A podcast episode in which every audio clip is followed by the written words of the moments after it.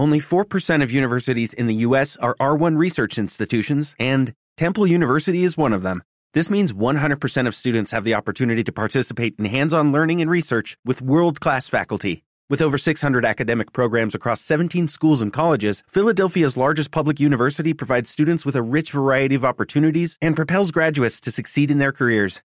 Temple University. Schedule a campus tour today at admissions.temple.edu/visit.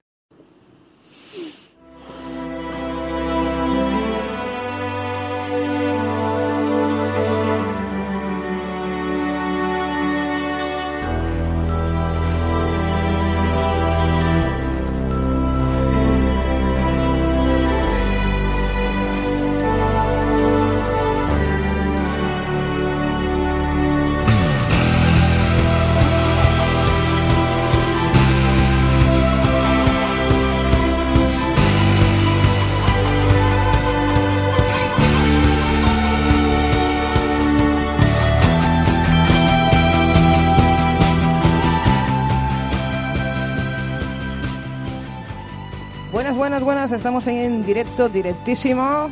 Buenas, compañera María. Muy buenas, Eva. Muy buenos a todos los que están escuchando. Bienvenidos Bienvenidos y bienvenidas. y bienvenidas a la fiesta. ¿A la fiesta de qué?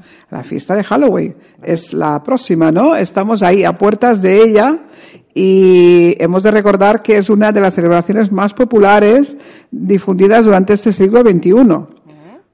Aunque tenéis que recordar que la actual fiesta de disfraces y que viene de Estados Unidos no es realmente donde ella comienza. Ella comienza en Europa esta fiesta. Esta fiesta es una fiesta celta que eh, realmente celebra el Día de los Muertos, pero en sí es la gran celebración del final de verano y el comienzo de este nuevo año celta que también celebra la época de la recogida de cosechas y coincide con un solsticio de otoño. Desde esta perspectiva de la religión Wicca, tal como pasaba en otras muchas religiones del mundo antiguo, esta fiesta representa la muerte y el renacimiento de sus dioses, al igual que lo hacían los campos y la naturaleza. Durante esta noche tan, tan celebrada, se creía que las puertas del mundo de los espíritus y de los vivos estaban abiertas y se podían comunicar. O sea que ahí aparecían los fantasmas, los fantasmas de nuestros difuntos que vagaban libremente gracias al poder mágico de los druitas, que crecía debido a una conexión con este mundo astral. Era costumbre, fijaros, utilizar eh, nabos llenos de carbón ardiendo como farolas. En realidad empezaron con los nabos y ahora, pues bueno, son las famosas calabazas que más se ven. ¿Para qué? ¿Para qué se utilizaban esos eh, nabos llenos de carbón ardiendo? Como faroles para guiar a los familiares fallecidos y asustar a los espíritus malvados. Además, los niños recogían presentes de todas las casas para ofrecerlos a los dioses y los entregaban a los druitas, eh, realizando un ritual sagrado en el que, según parece, los sacrificios humanos y de animales eran un elemento muy importante. O sea que tampoco es una fiesta tan, tan, tan bonita cuando estamos hablando que en esa época realmente habían sacrificios humanos. Eh, después, eh, cuando los, los celtas eh, hicieron que esa religión de druitas fuera desapareciendo y sus fiestas paganas como el Suin fueron perdiendo importancia, aún sin llegar a desaparecer del todo, el Papa Gregorio IV, como solía hacer los cristianos para facilitar la conversión de los pueblos, aprovechó la festividad del Suin y lo convirtió en el Día de Todos los Santos. O sea, de todos los santos que no están en el santoral, se les da un respeto y una importancia a esos fallecidos. Y por lo tanto aparece esa versión cristiana de festividad que está difundida en los países de Europa como España o en otros de Latinoamérica como en México, donde se adaptaron esas costumbres mexicanas y se acabó en la derivación de ese día tan importante como es el Día de los Muertos. Un momentito, el Día de los Muertos, que es que no, no, me, me, me mutea hoy, no me escuchaba María, me decía, no te Vale, escucho, vale, no te ahora escucho, no te usted se deja de mutear y usted sube un pelín más y encantados de la vida Bueno, escucharte, ahora- Eva, bienvenida. Bienvenidas y sobre todo porque eh, he, he tenido que hacer un, un, un impasse mientras que María estaba en directo. Sigue el Día de los Muertos y, y- y se ha puesto muy de moda, María, el, mm, el, el ritual mexicano. Sí, sí, sí. En realidad, eh, en México todavía es más profunda la situación porque, porque en México se celebra la muerte. Se celebra el que un- una persona querida traspase el umbral hacia la muerte física, porque ellos creen en ese renacimiento y, y en eso que van a descansar las almas, a, vuelven a casa, como se suele decir, ¿no? Sí. Porque aquí estamos de paso. Pero eh, mira, o- y sobre todo estamos hablando, estamos aquí en Mataró, en una cadena de aquí de Mataró, y ¿saben lo que han hecho? Ahora los eh, el personal del ayuntamiento de servicios, Sí. eh, flotar más autobuses para el Día de Todos los Santos, ¿no? Porque tenemos la costumbre de llevar esas flores a nuestros difuntos a- al cementerio, ¿no? Ya. Eh, que lo vea bien, pero bueno, ya que han fletado un poquito más de autobuses, pues, ¿por qué no? Durante todo el año podían fletar un poquito. mm, Bueno, porque a ver, eh, no hay tanta disponibilidad de, yo, ¿eh? de autobuses y, y eso lo hacen como una gentileza para ese día en concreto, para que todos puedan asistir eh, a, a visitar a sus difuntos y, y se agradezca pues el servicio extra, ¿no? Pero no lo mantienen todo el año. También es verdad que el visitar a los muertos antiguamente era una cosa de más continuidad. Piensa que la gente asistía, pues, semana sí, semana no, dependiendo del tiempo en que llevaba el muerto enterrado, a velarlo, a llorarlo, a hablarle, a contarle sus penas, sus cositas. Y entonces, bueno, pues ahí podías ver mucha gente sentada en un banco hablando con, con la sepultura, porque todos sabemos que este muerto lo único que ha dejado aquí son sus huesitos. Sí, pero es como un culto al- a, la persona, ¿no? Sí, es como un respeto. es un respeto. Pero también tengo que deciros que el respeto se puede guardar siempre en el pensamiento, en tus actos, porque eh, el, el cocinar pues algo que le gustaba a papá y acordarte de él y hacer como una ofrenda de esa comida ese día porque a mi padre le gustaba, pues está muy bien, ¿no? Eh, y no hay por qué realmente tener que acudir a un, a un camposanto, como se decía antiguamente, ¿no? El cementerio, porque también es verdad que por ahí populan muchas entidades que están perdidas, muchas almas perdidas, que no han encontrado lugar y entonces no han ascendido hacia casa y hay personas muy sensibles que se las pueden llevar con ellos. Entonces, eh, no es muy recomendable ir de visita a ciertos lugares, sobre todo si no llevas una buena protección y estás preparada, ¿no? Pero es lo que te digo, María, tenemos la costumbre. ¡Ay, ay! que tenemos. ¿Qué tenemos? Tenemos eh, el- ese resurgir de swing, como te decía yo, que se que produce en el siglo VIII, cuando los inmigrantes irlan- irlandeses llevaron a Estados Unidos eh, la popular leyenda de Jacques Lantem. Y se dice que era un pentenciero astuto que consiguió engañar al diablo para que no se pudiera quedar con su alma. Y cuando murió, lo rechazaron en el cielo por sus pecados y el diablo lo expulsó del infierno para que vagara por la tierra, alumbrando su camino con ese nabo lleno de carbón. Como hacía la tradición celta en el siglo XIX, cuando era una forma para celebrar Halloween. Empezar a estar asentada esa, esa tradición, se decidió cambiar los nabos por la calabaza que os contaba antes, que era más fácil de tallar, ¿no? Y eh, como había más a más excedentes de calabazas, no, hacían, no sabían qué hacer con ellas, pues bueno, pues estaba muy bien emplearlos en lo que ellos querían, ¿no? En, en, en, que fueran capaces de, de hacer esa función, de alumbrar y, de poder estar ahí. Pues eh, hemos dicho que era la noche de Samhain, Sí. de Samhain, ¿no? Que, eh, ¿De dónde viene? Pues de los británicos, de los escandinavos y el- de la Europa occidental, ¿no? Eh, ¿Qué pasa? ¿Qué, es, ¿Qué se les celebra?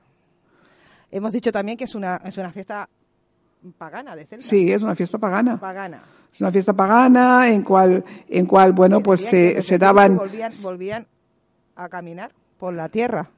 ¿Perdón? Que di- decían, decían, Sí. que los espíritus volvían a caminar por la tierra. Sí, sí, sí, sí. Por eso, a ver, vamos a ver. eh, eh, todo el mundo tenemos la tradición y sobre todo en nuestra, mm, eh, en nuestras culturas Sí. de que se abre la puerta de comunicación con los muertos y puede eh, sea verdad, pero claro, no solo con nuestros muertos, se abren con muchos más. Entonces tener cuidado que a ver qué atraemos a casa, porque a lo mejor después no sabemos qué hacer con, con todo. Y María, y es casualidad que cuando empieza ya Halloween, que lo estamos viendo ya en todas las emisoras y en la caja tonta, Sí, eh, empiezan todas las películas de terror. claro.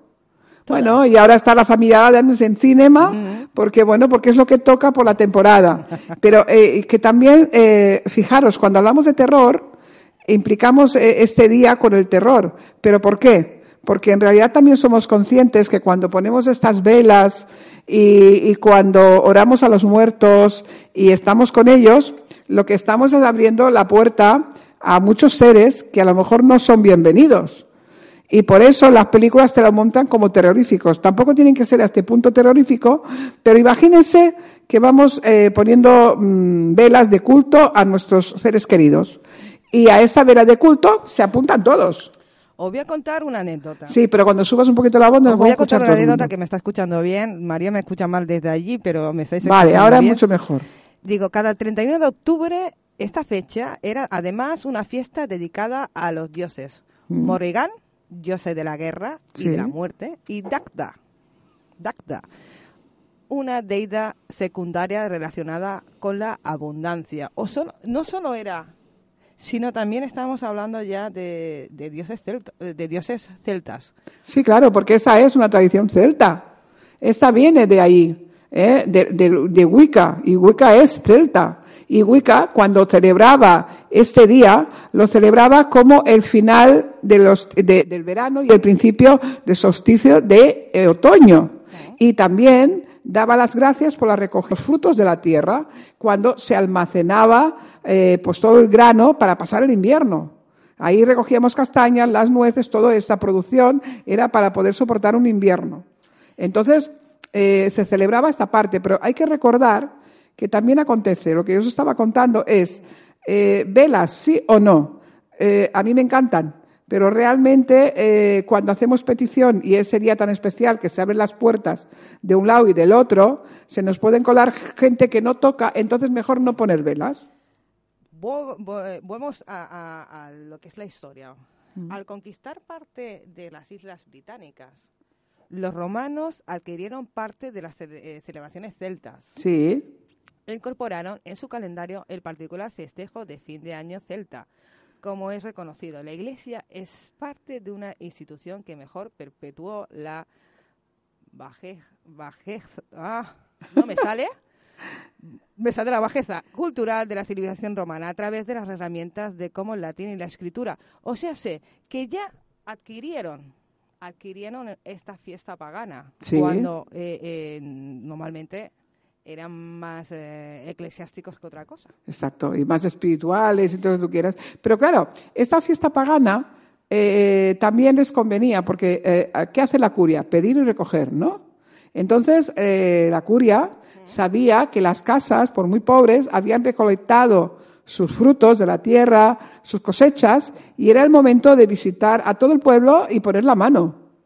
Eh, lo que hoy en día representa a los niños que hacen de poner la mano para que se le den chuches, también era un significado de en el tiempo celta cuando se recogían eh, dádivas para entregar a los dioses y entregaban a niños y sacrificaban a niños y animales.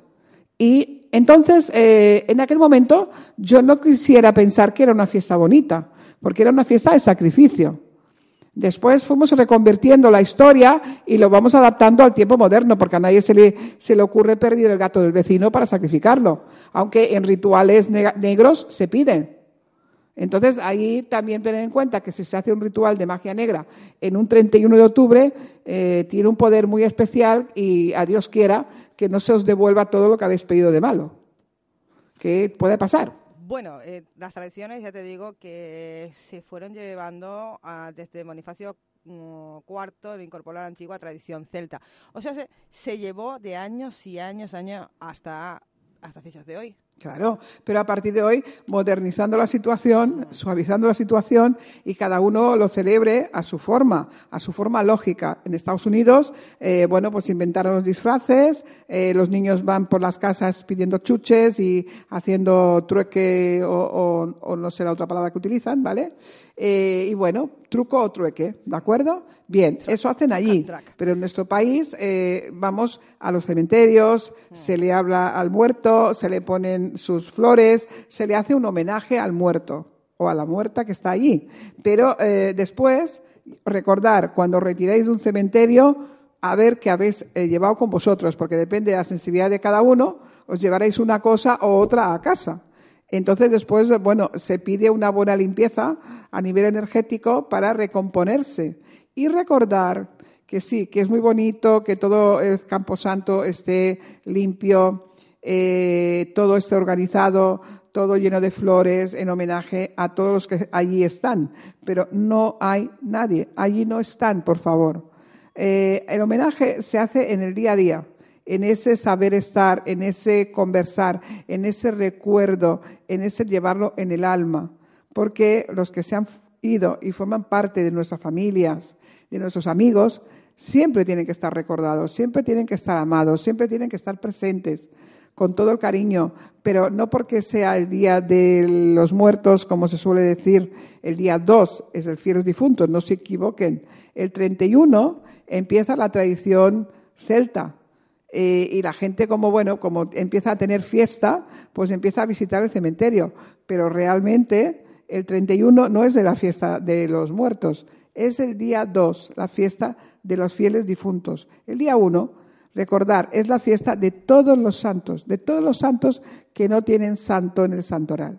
Entonces se le rinde homenaje a esos santos, a todos los santos que no están presentes con un día concreto. Y al día siguiente pues encontramos con el Día de los Fieles Difuntos.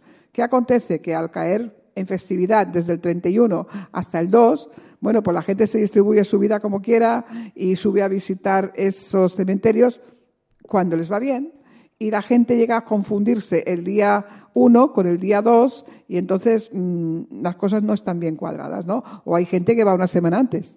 ¿Por qué? Porque hay que limpiar, porque, porque no habrá escaleras, pues que tengo que ir con tiempo. Entonces, bueno, cada uno va cuando puede y cuando quiere.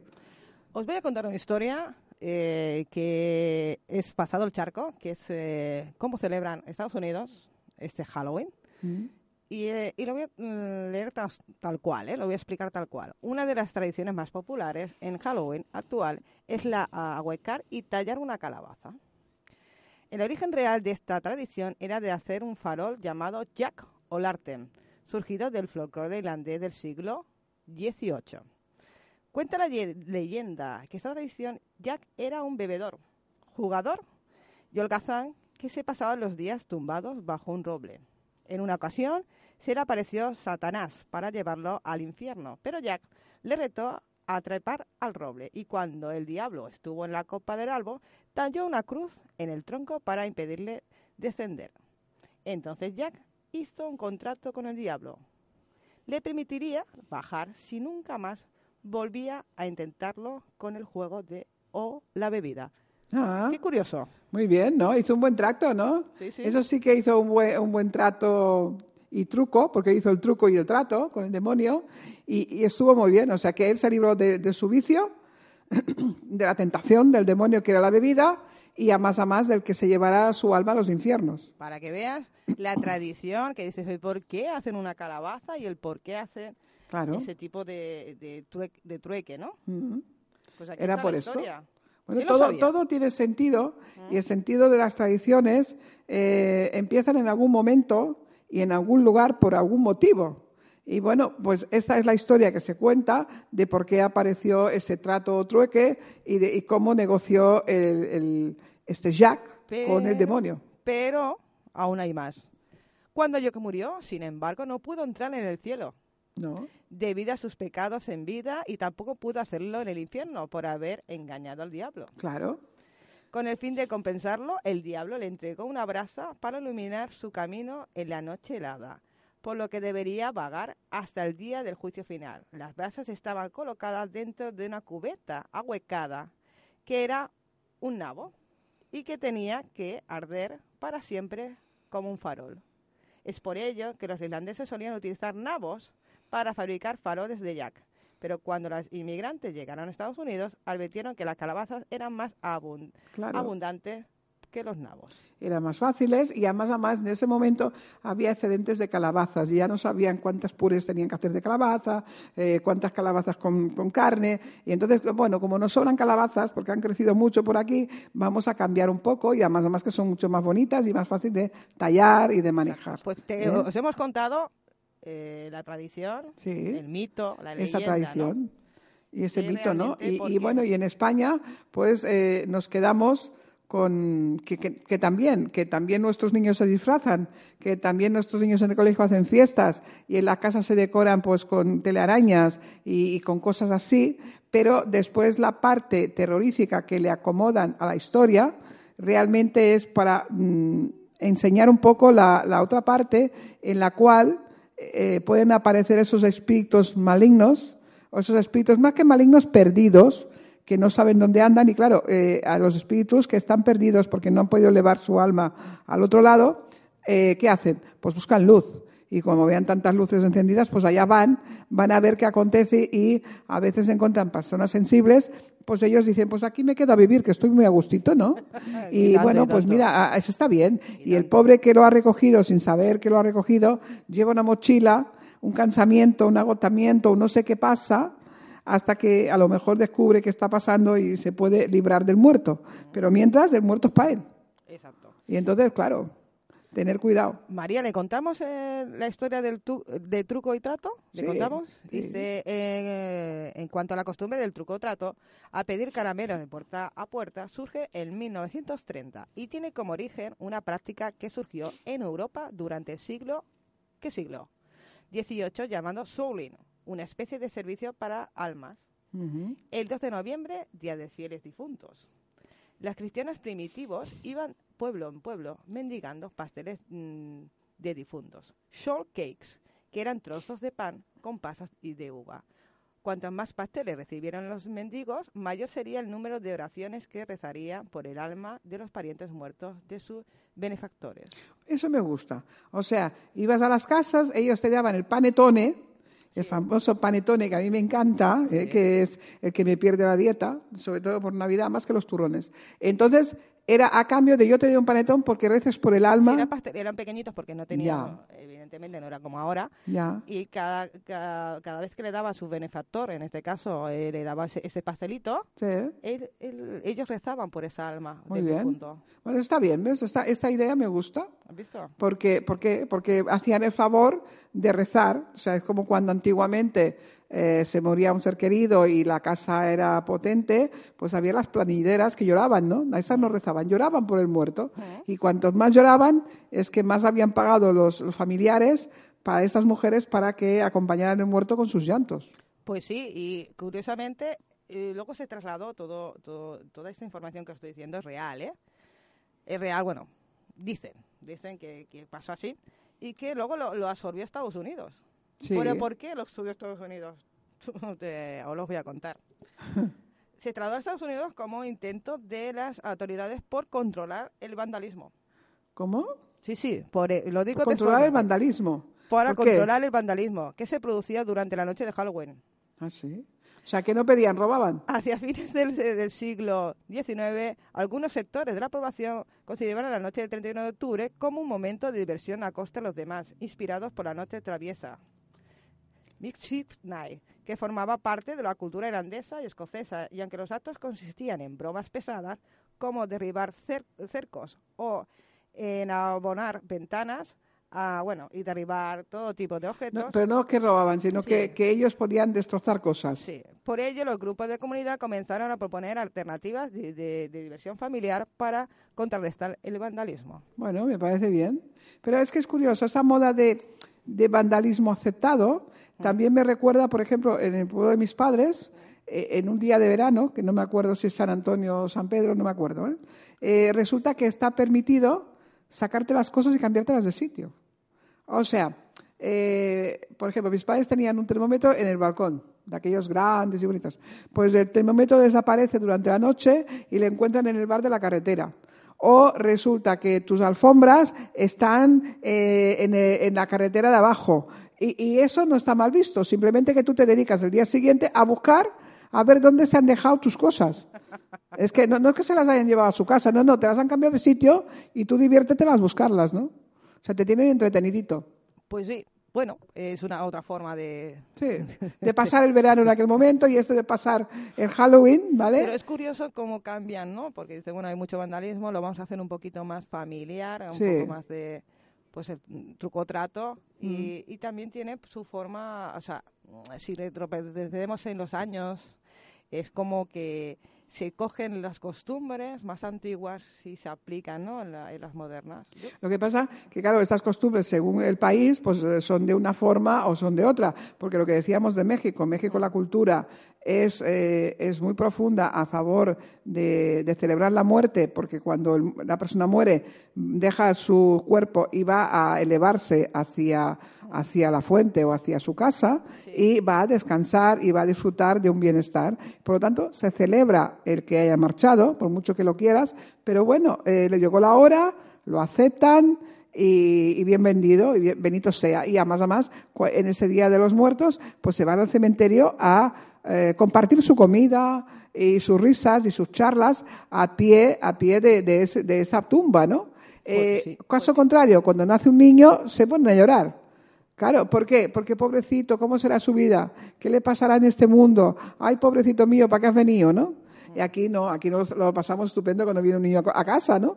Pero es, son culturas y entonces ellos se lo toman a su manera, que yo respeto mucho su cultura a la muerte, pero eso de que lloren porque un niño llega al mundo, pues a mí no me gusta, porque el niño ha llegado porque le tocaba vivir una experiencia de todo color, pero seguro que esperemos que el 90% sea positiva. Evidentemente que tiene que ser positiva, ¿no, María? Claro.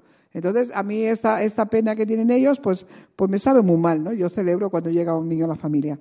Y, después, bueno, pues hay otras formas de también eh, esas celebraciones, eh, ese, ese día especial, pues a, que realmente, lo que yo os decía antes, que sea un continuado, no solo ese día especial, y sobre todo recomiendo que a las personas sensibles que visitáis los cementerios, tener mucho cuidado, a ver qué, qué, acontece a partir de que habéis estado visitando la tumba de un ser querido.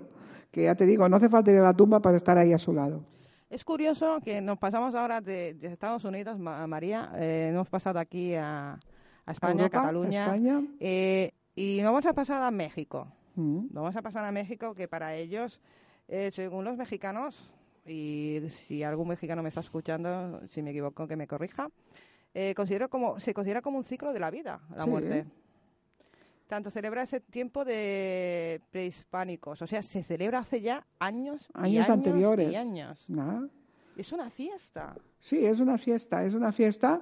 Y bueno, ahí tenemos eh, eh, ese reflejo de que, ya te digo, está muy contento del viaje que emprenden sus muertos y ellos creen que, que pueden compartir esa comida aunque sea de forma virtual, y acompañarlos en esa celebración al pie de la tumba, ¿no? Y encima es que es un patrimonio cultural mm. eh, intangible de la humanidad desde el 2008. Sí, sí, sí, sí, sí, porque es el único país que la representan tan profundamente la celebración. ¿eh? Es, es, algo, es algo muy, muy curioso, ¿no? Porque, porque es intenso el, el el, vibrar y el celebrar esa muerte. Pero bueno, aquí, eh, a recordar otra cosa, en los pueblos antiguos eh, y en el pueblo celta se tenía muy, muy en cuenta cómo eh, en la noche del 31 al 1 y al 2 realmente se tenía que vivir. La gente no colocaba velas en sus casas. No, señor. La gente se iba de sus casas, cerraba la puerta de su casa y se iba al monte y en el monte se colocaba en un sitio cómodo y se rodeaba de velas para que a ese círculo acudieran todos sus seres queridos y los que quisieran venir. ¿De acuerdo? Pero eh, el ritual se mantenía en la montaña, se mantenía alejado de las propiedades y de las casas para que como que aquel que los que los que no tocaban no supieran dónde encontrar a los vivos y no se les colara en casa entonces, de esa manera protegían su casa. Pero es curioso que hace dos días han celebrado el desfile del Día de los Muertos. ¿Hace dos días? Hace dos días han celebrado el desfile Sí. de los muertos. Bueno, porque aquí sabes que todo el mundo se pone en primera fila porque así gana adeptos, ¿no? ¿Para qué voy a esperar al 31 que los tenemos muy ocupados en el cementerio? Pues celebramos una fiesta previa y, y se pueden celebrar de varias formas, ¿no? O sea, eh, pero no, no, yo no Pero creo que esas con fiestas. carros, con ah, ah, eh, carabelas, como si fuera, ¿tú sabes las al- ¿Cómo se llama esto? Cuando se carnavales. hacen las fiestas de samba, de como Río de Janeiro. Bueno, sí, como los carnavales. Los carnavales, perdón. que como los carnavales. Igual, pero con el Día de los Difuntos. Bueno, pero esa gente no guarda respeto a los difuntos. Esa gente quiere una excusa para ponerse de fiesta, que no es lo mismo. Bueno, yo qué sé, y, y gente, bueno, se ha, se ha hablado mucho, se, se ha especulado mucho de, pues, de desenterrar a, a los difuntos ese día. No sé si es real o no. Sí. Hay imágenes ahí y vídeos ahí también. Y bueno, pues eh, se hacen los pa- típicos pastelitos, se toma allí como si fuera, pues, eh, celebrar ese día y estar con el difunto. Sí, Y sí, sí, sí, desenterrarlos. Sí, sí, sí, sí. de verdad que si te muere el 31 el difunto no lo llevan a, a- no lo llevan a entierro, aprovechan tenerlo presente para celebrarlo mejor, ¿no? Eso es así. Pero, mm, por favor, dejarles descansar. ¿Eh? O sea, dejarlos. Después hay otras cosas más peligrosas, como a algunos se les ocurra, pues comprar, comprar un difunto. Bueno, tenemos conectados a muchas personas aquí, van conectando, van saliendo. Eh, saludos a, a los compañeros que están conectándose también aquí, escuchando lo especial Halloween. Especial Exacto, nuestro Día de especial los Halloween. María, nos estábamos quedando ya sin tiempo porque Sí. recordamos que son espacios muy, muy, muy breves, muy, Pero- muy pero, cortos, oiga, pero son tan espacios breves, de ¿no? media hora. Ya pasa corriendo esto. Ya, ya. Ya, Ya nos vamos. pasado, ¿no? Bueno, tú lo que, ¿qué hace que te quieres comer las castañas de los moniatos. Yo, yo, yo, yo, yo en casa, lo, lo que me den, María, lo que me den. lo que me den. Tú te apuntas, te lo apuntas me- a la fiesta. Lo que, lo que me permita mi, mi, Tus posibilidades. mis posibilidades. Bueno, pero oye, los moniatos coja. no son caros, son Y hoy me, ha, baratos. hoy me ha costado muchísimo estar aquí en directo con vosotros. Sí, yo Lo también. he hecho por la aquí. cadena, lo he hecho por la compañera, porque de verdad me dolía muchísimo para bajar. Sí. Le ha costado. eh. Le ha cogido calmante. envidia de mí y ahora está malita ella. Pero bueno, aquí estamos, al pie de cañón, como siempre. Exacto. Ha Y- sido un placer recordar que el 31, el 1, eh, son días eh, de que se celebran, pero sobre todo el día especial de los muertos es el día 2 de noviembre. Pues. Señoras, 2 de noviembre, Día de los Muertos. Pues aquí tenemos, vamos a, a- a escuchar un- a, a ver qué nos dice nuestro colaborador y nos vamos a despedir, ¿no, María? Sí, nos ¿Sí? despedimos hasta la próxima semana con muchas más cosas. Ya habremos celebrado y ya nos contáis si queréis conectar con nosotros cómo lo habéis pasado, ¿no? Que nos lo cuenten. Claro, claro que sí, que nos cuente, que nos cuente. Hasta la semana que viene, Hasta la chicos semana y que viene. chicas. Un abrazo. Des del 1985, Charcuteria Miquel i Begonya serveix un ampli sortit de plats precuinats, formatges, pernils i embotits ibèrics. No ho dubtis, vine a Ronda Francesc Macià 54 de Mataró, telèfon 93 799 9003. També es poden trobar a Camí Ral, Avinguda Amèrica, carrer Rosselló i a En Sherwin Williams somos tu compa, tu pana, tu socio, pero sobre todo somos tu aliado, con más de 6.000 representantes para atenderte en tu idioma y beneficios para contratistas que encontrarás en aliadopro.com. En Sherwin Williams somos el aliado del PRO.